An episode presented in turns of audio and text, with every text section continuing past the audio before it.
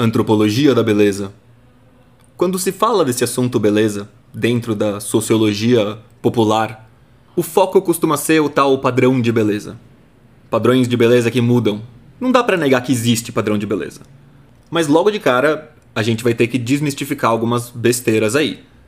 Existem coisas absolutamente imutáveis. Existe a beleza eterna. Ou no mínimo existe uma beleza eterna do ponto de vista animal. Todos os animais gostam de simetria. As formas proporcionais sempre são superiores às formas desproporcionais. Isso significa que nunca pode ter uma modinha de uma semana que diga que é tudo bem e que é legal uma certa, um certo dismorfismo. Não, nem um pouco. Mas a tendência geral é sempre a de que o que é mais simétrico e tá nas proporções áureas e não sei o que, seja considerado mais belo. O que muda são modismos. Você pode dizer que existem padrões de beleza que duram alguns séculos, então são mais duram mais do que essas temporadas de moda, mas é o mesmo, mesmo conceito. Só que, especialmente para os homens, é muito besteira isso daí. É, é irrelevante pra gente. Para que, que faz diferença o padrão de beleza? É qual roupa que a mulher vai estar tá usando no quadro.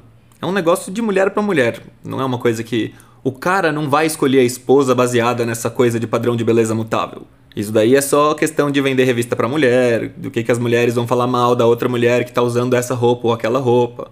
Antigamente ia dizer que não foi casta o suficiente a saia da mina, agora vai dizer que é apropriação cultural, sabe? Mulher vai ficar criticando a roupa umas das outras, mas isso não tem nada a ver com a razão que faz os homens escolherem suas parceiras ao longo dos milênios. Pro homem faz diferença se ela tá usando uma roupa anormal, se ela é estranha ou se ela é normal. Por isso, não tem muita relevância para mim aqui nessa investigação.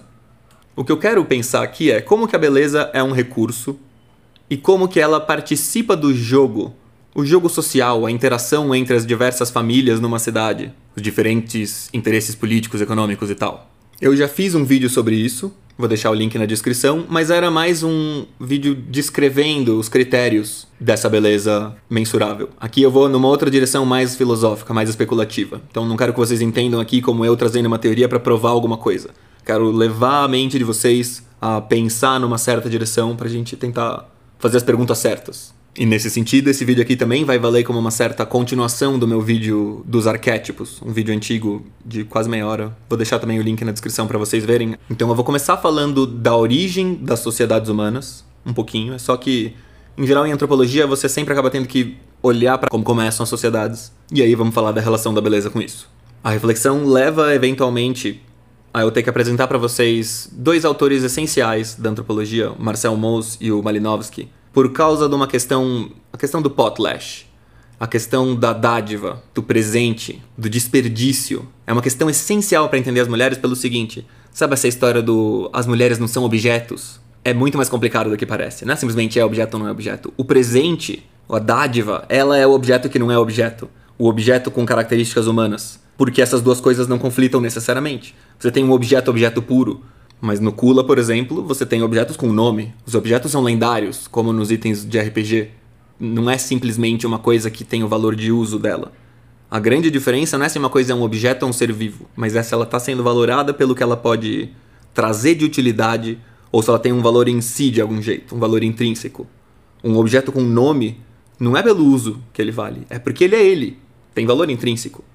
Uma pessoa que está sendo valorizada apenas pelo que ela faz como um utensílio, a questão não é só que ela está sendo tratada como um objeto, é que ela não está sendo tratada como um objeto belo, um objeto de arte, um objeto com valor em si mesmo, e sim como um instrumento que só tem valor na medida em que traz alguma utilidade. Então aí por isso a gente vai ter que falar um pouco desse kula, que é uma forma de potlash, e do potlash. Mas isso depois. Agora então a gente começa, antes de mais nada, pelas origens das sociedades e a relação disso com a beleza. Depois da chamada.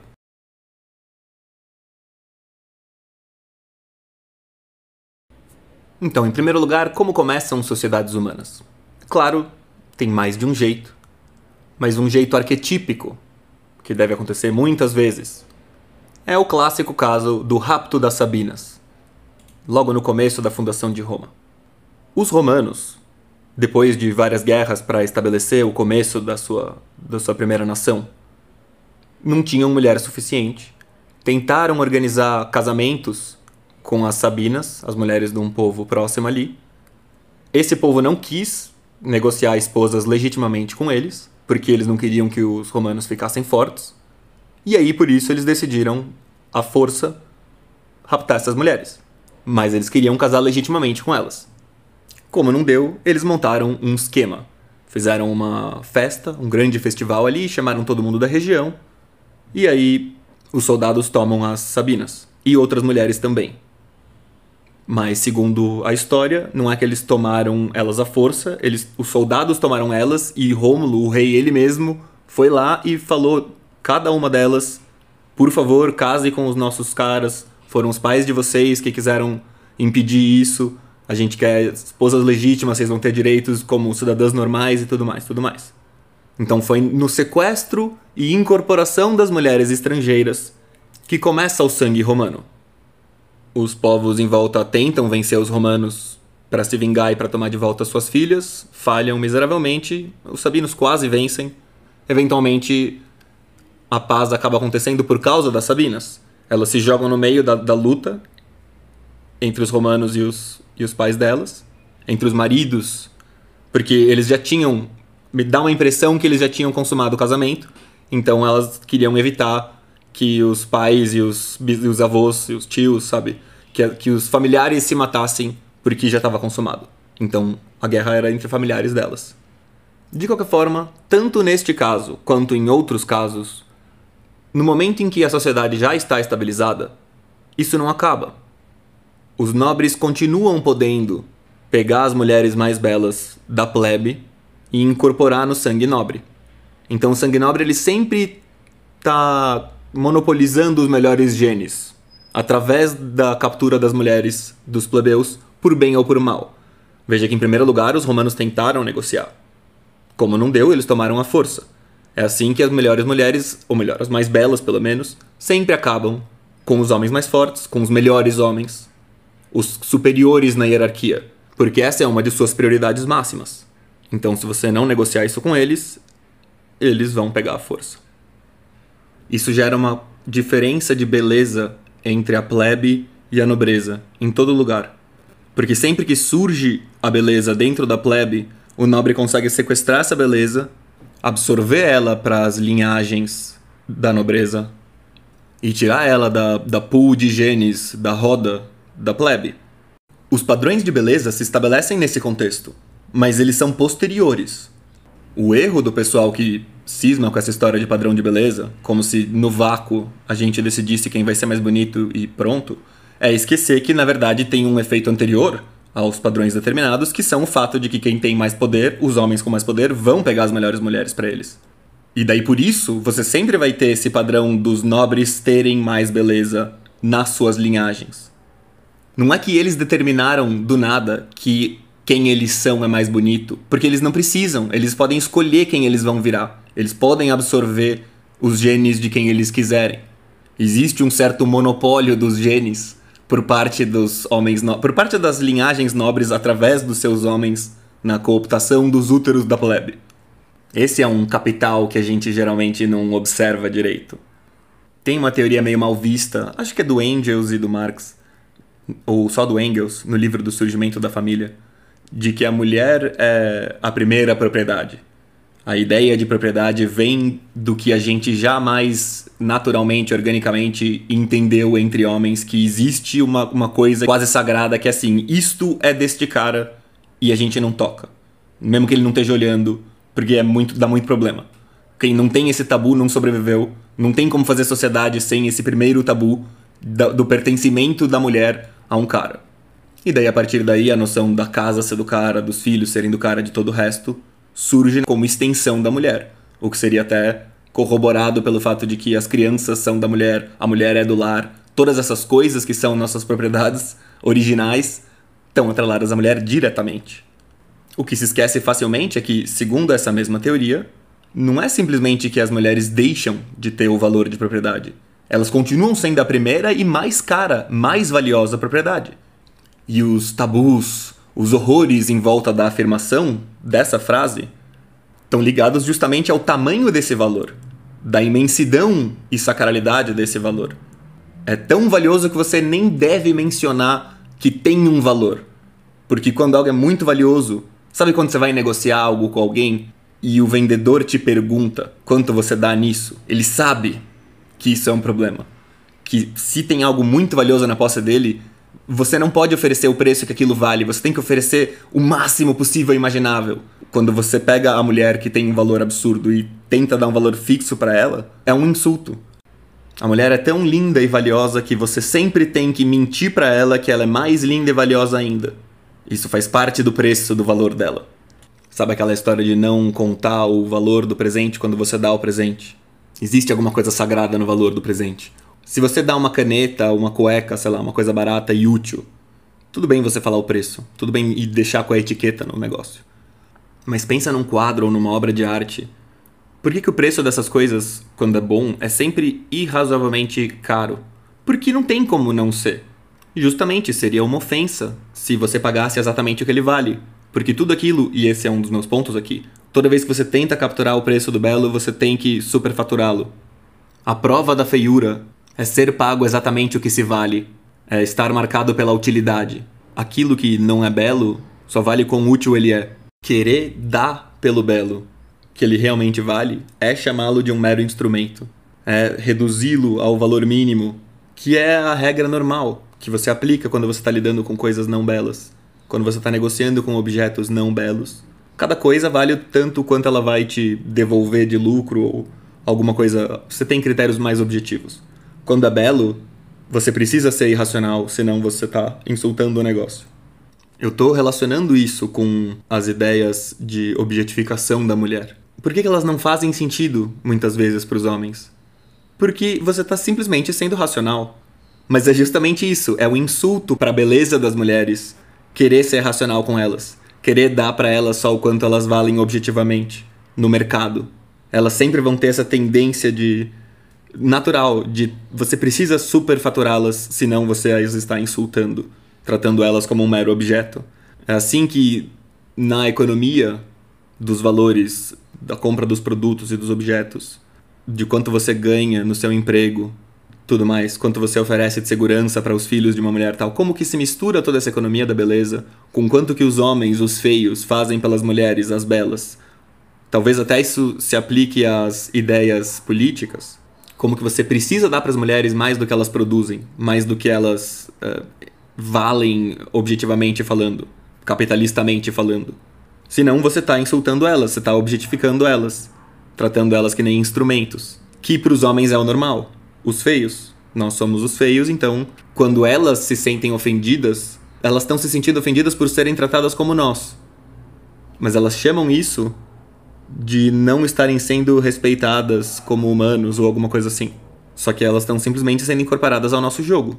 Me parece até que elas desumanizam tanto o homem que quando elas são incorporadas à realidade masculina, elas se sentem desumanizadas. Difícil não pensar naquela ideia do Lacan de que a mulher é o sujeito de verdade, o pai é a função. Mas enfim, vamos então ao potlatch, a cerimônia que é descrita pelo Marcel Mauss no ensaio sobre a dádiva. O potlatch é uma cerimônia praticada entre tribos indígenas da América do Norte, como Zaida, Tlingit, Salish, Quaiquichil. Consiste num festejo religioso de homenagem, geralmente envolvendo um banquete de carne de foca ou salmão, seguido por uma renúncia a todos os bens materiais acumulados pelo homenageado. Bens que deveriam ser entregues a parentes e amigos. A própria palavra potlatch significa dar, caracterizando o ritual como de oferta de bens e de redistribuição de riqueza. A expectativa do homenageado é receber presentes também daqueles para os quais deu seus bens quando for a hora do potlatch desses. O valor e a qualidade dos bens dados como presente são sinais do prestígio do homenageado. Originalmente, o potlatch acontecia somente em certas ocasiões, como o nascimento de um filho, mas com a interferência dos negociantes europeus, os potlatches passaram a ser mais frequentes, pois havia bens comprados para serem presenteados. Em algumas tribos surgiu uma verdadeira guerra de poder suscitada pelo potlatch. Em alguns casos, os bens eram simplesmente destruídos após a cerimônia. O que o Marcel Mauss descreve que não está aqui no artigo, mas que é necessário completar, é como que funciona esse sistema de dádivas. Não é simplesmente você doar coisa para o outro. Uma coisa central desses eventos é a destruição da riqueza, deliberada. Quanto mais você destrói, mais você mostra para todo mundo que você é favorecido pelos deuses, que você não teme isso também, que você destrói porque vem mais. E se tá tudo dando muito errado, eles querem destruir um monte para vir mais. É um, é um costume bem suicida. Mas a ideia é que o, o torrar dinheiro da mana, torrar coisas e destruir tudo, faz você ter mais mana.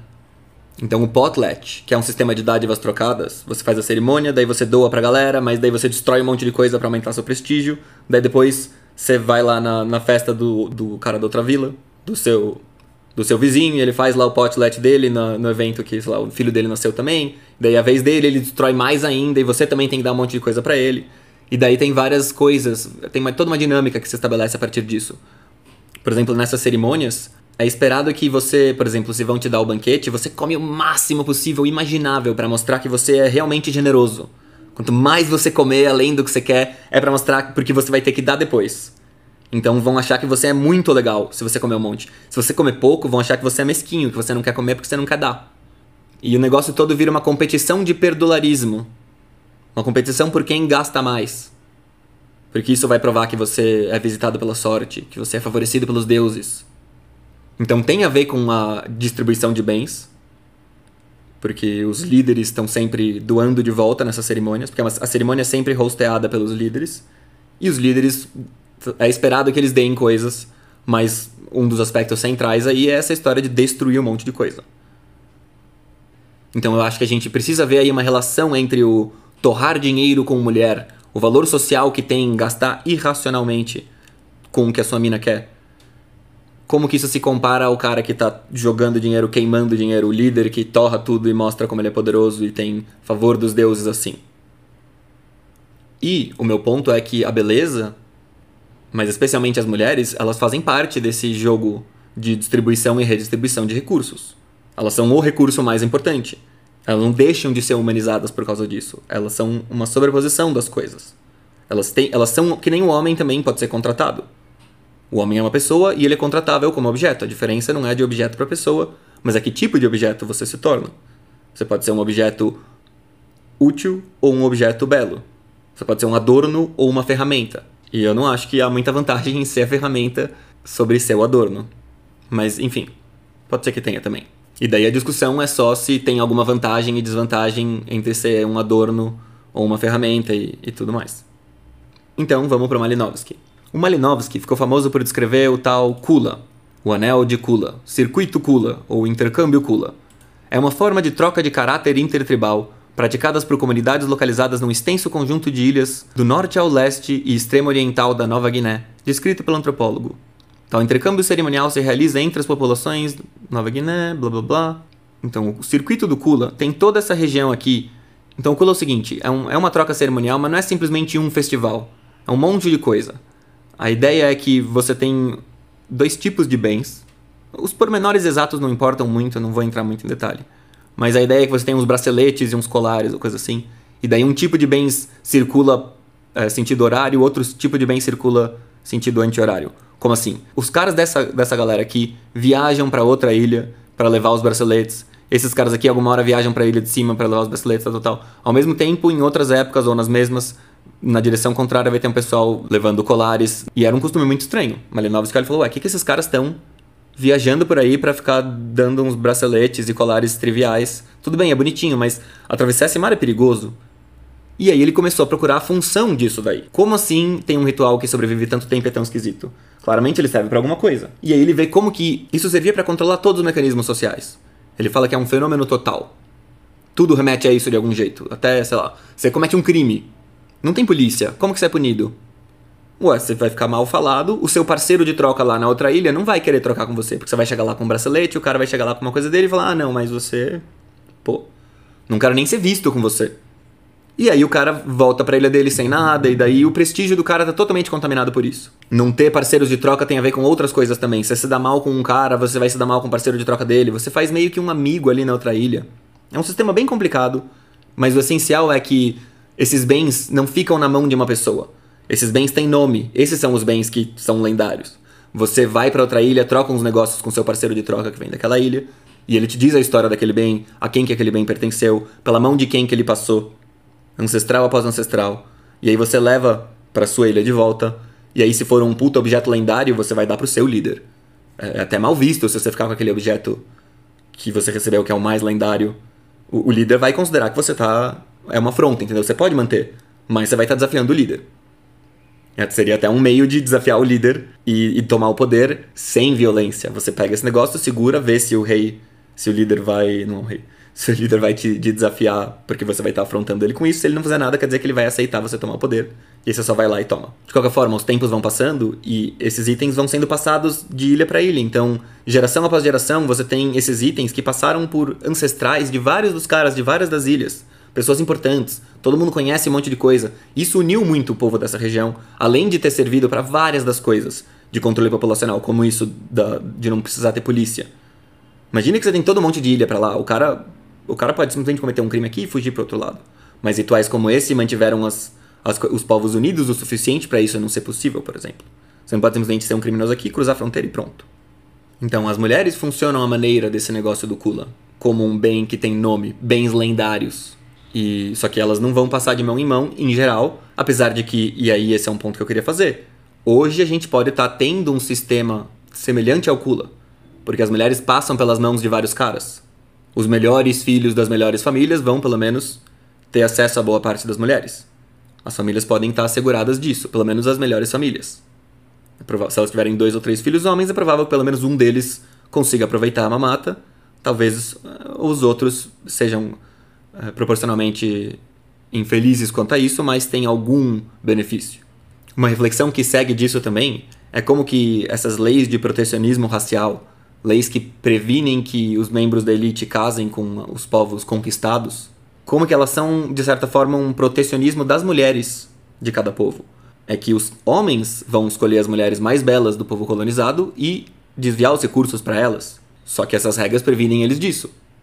Eles são obrigados a pegar a melhor alternativa possível dentro do próprio povo, uma regra de endogamia.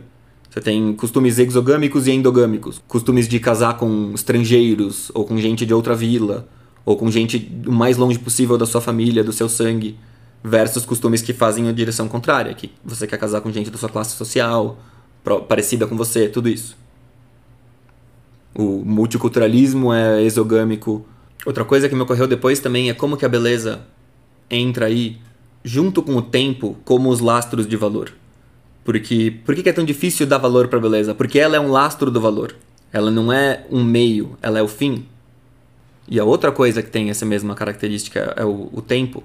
Você consegue vender o tempo. O tempo você consegue vender ele, apesar dele não ter um valor, mas na prática ele pode ser comprado por algum valor. Você é um ser humano, mas você também pode ser instrumentalizado. Então eu acho que tem que ver esse paralelo aí, como que você pode ser instrumentalizado à maneira da beleza, ou você pode ser instrumentalizado à maneira do tempo, que é como um instrumento. E essas ideias, elas ecoam com o que o Demetrio Magnoli fala naqueles vídeos que eu mostrei. A gente viu nos meus, nas minhas transmissões ao vivo. Vou ver se eu ponho o link para vocês depois. Demetrio Magnoli fala sobre as origens do racismo de um jeito bem interessante. E ele fala como que as teorias racistas surgem só depois do fim da escravidão. Porque não era necessário teoria racista para você escravizar ninguém. Você simplesmente escravizava, ué. Ele é escravo porque ele é e pronto. Foi depois de ter abolido a escravidão e ter precisado de uma razão para sair por aí conquistando povos que você teve que criar uma teoria de superioridade de um povo sobre o outro. E da mesma forma, eu acho que não é por acaso, ou não deve ser por acaso, a gente vir investigar mais aí. Essas medidas, todas as, as leis que têm a ver com dar coisa para as mulheres nos últimos, no último século, pelo menos.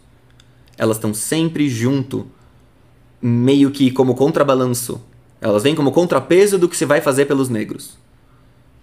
Quase como se fosse feito para contrariar mesmo, sabe?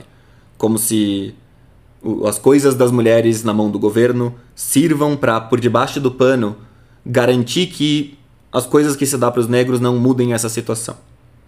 Um elitismo intrínseco para o qual seria utilizado essas questões, sempre. Mas não sei, isso também já é uma, um certo exagero. Mas enfim, o que, vocês acham? De qualquer forma, obrigado por assistir até o fim. E espero que vocês tenham curtido. Recomendo então o Malinovski, Argonautas do Pacífico, e o Marcel Mous, o, acho que ensaio sobre a dádiva. Muito obrigado e falou. E por favor, se possível, visite o meu Apoia-se, apoia.se barra platinho. É o site de doações para que você possa contribuir com o meu trabalho e também ganhar as recompensas que constam lá para você. Incluem inúmeros vídeos exclusivos para os doadores, como aulas de filosofia, vídeos sobre filmes, animes e séries, também grupo de WhatsApp e Telegram exclusivo e outras coisas. Cheque também as minhas playlists. Em geral, elas vão estar listadas na descrição dos meus vídeos, em ambos os canais Platinho e Platinho BR. Mas se não tiver, procura, vai ter que ser na raça. Falou! Esse podcast é possível por causa dos meus doadores do apoia.se, os meus subs da Twitch e, principalmente, os meus membros do Clube dos Membros no YouTube, que estão me deixando muito felizes por estarem comparecendo lá, cada vez mais gente colando. Ficaria feliz de ver aumentar esse número e garantir que eu tenho uma subsistência que independe de fazer o vídeo de acordo com as regrinhas do algoritmo. E daí a gente pode fazer o negócio mais do nosso jeito, falando a real mesmo. E, e, o, e o Clube dos Canais já garante o que precisa. Então, muito obrigado, pessoal. E vejo vocês na próxima. Vou fazer mais isso. Vou voltar a upar vídeos aqui. Vou pegar um monte de coisa e upar pra cá, pouco a pouco. A gente vai ter um acervo bem legal aqui no Spotify do Platinho. Falou!